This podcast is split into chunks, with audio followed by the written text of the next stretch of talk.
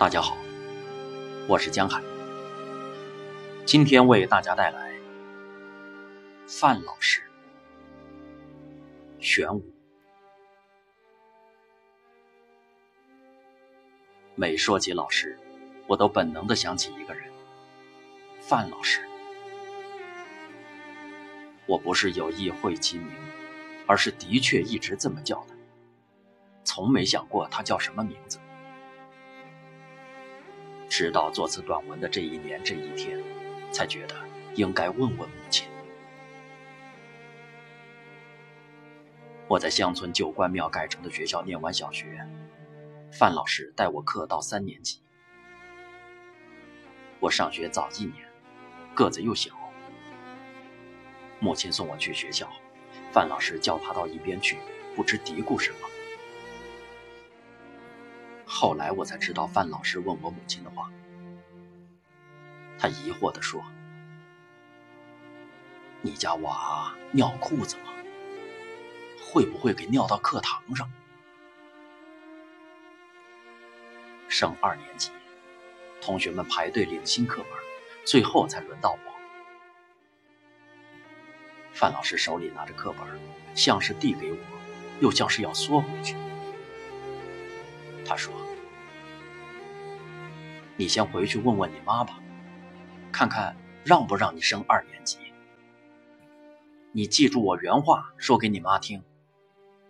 按学习成绩你可以升级，可是你太小，让你妈拿主意。”我一字一字的记下。我记得放学路上。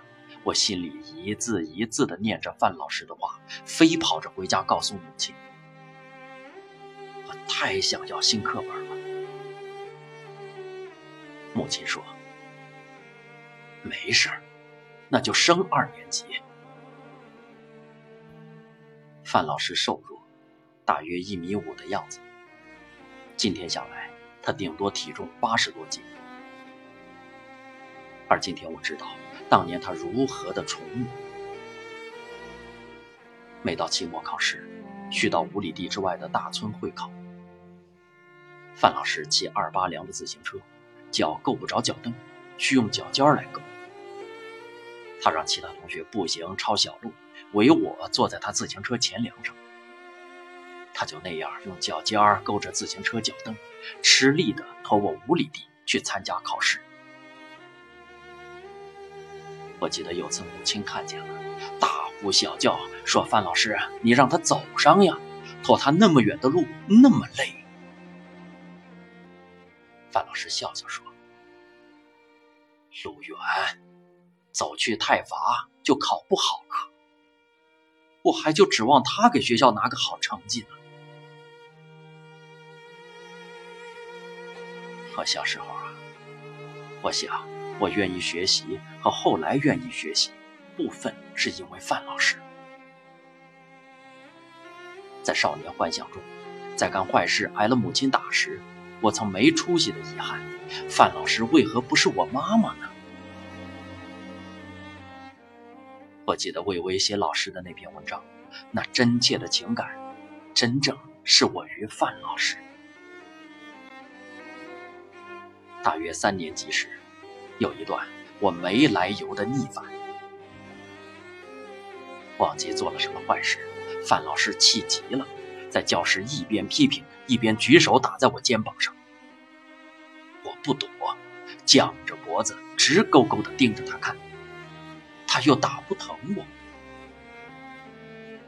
教室高大阴暗，他那么小，从破开的纸窗斜射进来的阳光照在他脸上。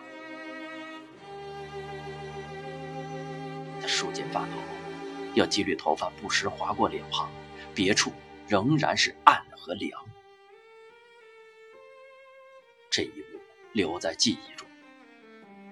今天我又清晰的想起，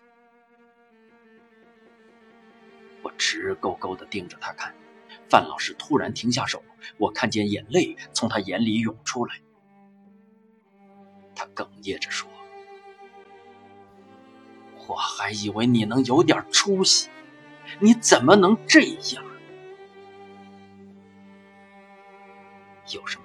猝不及防的击中我，我哇的哭了。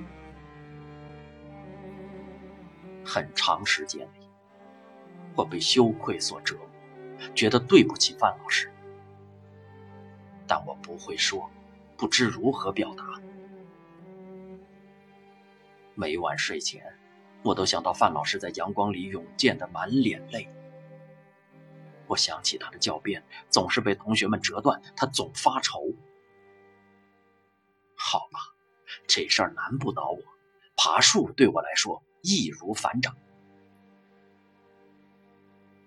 我折来很多树枝，做了十几个教鞭，剥去树皮，挂得光溜溜，晒在屋后园里。小我四岁的弟弟偷了一根玩我打了他一顿，当然，我又挨了家人的一顿揍。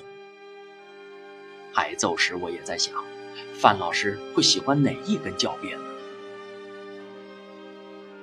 我想做出最好的一根教鞭，终于出世。冬天笨拙手滑，又用力过猛，一刀砍在左手虎口，血喷出来。抓把土掩住，血很快因湿又冲开土。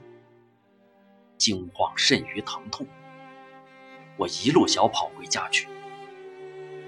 天空晃动，坡路灰白。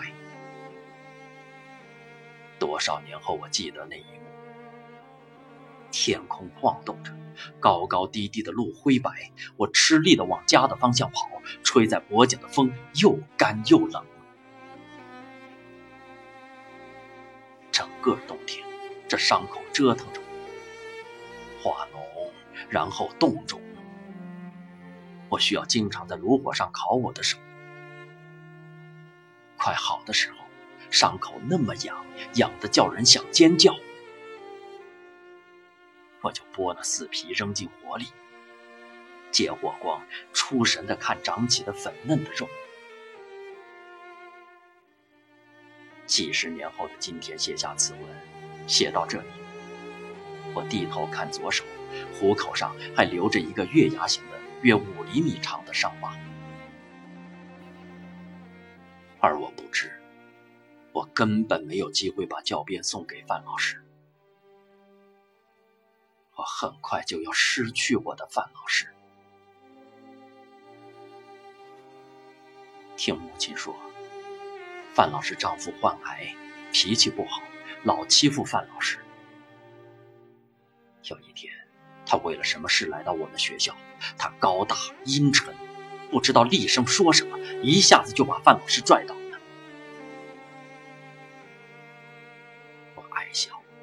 挤在学生群里，我看到范老师时，已经一身土坐在地上哭。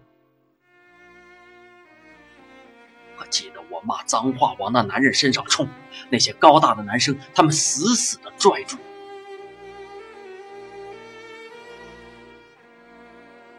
范老师再也没来给我们上课，他就是我们村的。我家在村最西，他最东。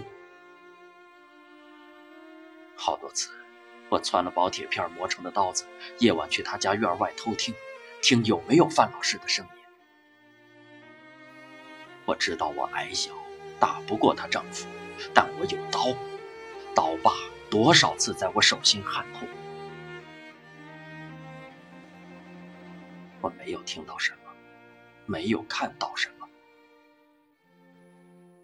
有人说，她去城里陪丈夫看病。后来，她丈夫死了。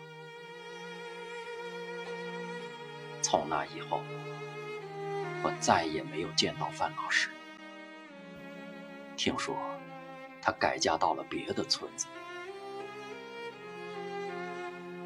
而写此文时三十四年，我再也没有见到过我的范老师。